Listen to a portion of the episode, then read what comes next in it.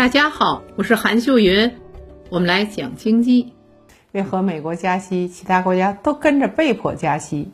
原因是，如果各国不加息，本国资本就会外逃。资本是逐利的，哪利息高就去哪儿。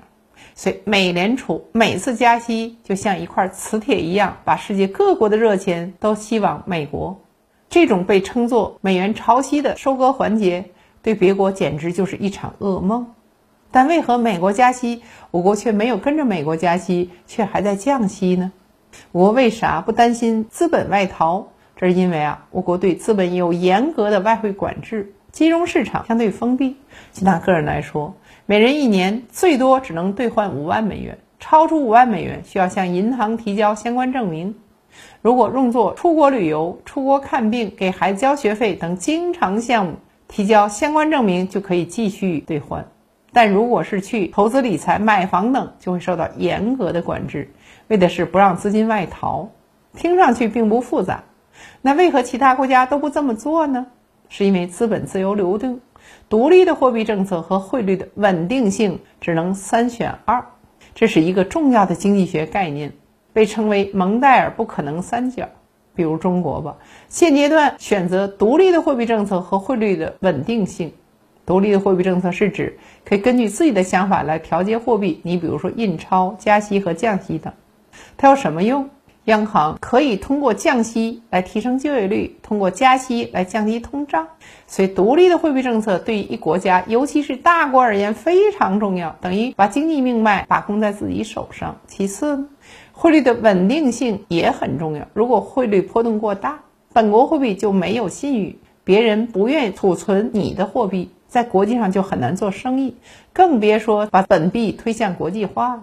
所以我们要汇率的稳定性，但我国舍弃了资本的自由流动，不让资金自由进出，实行严格管制，进来容易出去难，这在一定程度上会降低我国金融市场的投资吸引力。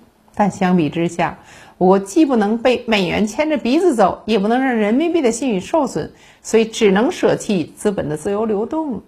在一九九七年亚洲金融风暴中，很多东南亚国家因为市场投资热，选择了资本的自由流动和独立的货币政策，放弃了汇率的稳定。结果在美元的加息周期中，这些国家难以遏制汇率的暴跌，于是被国际大鳄们赚的是盆满钵满。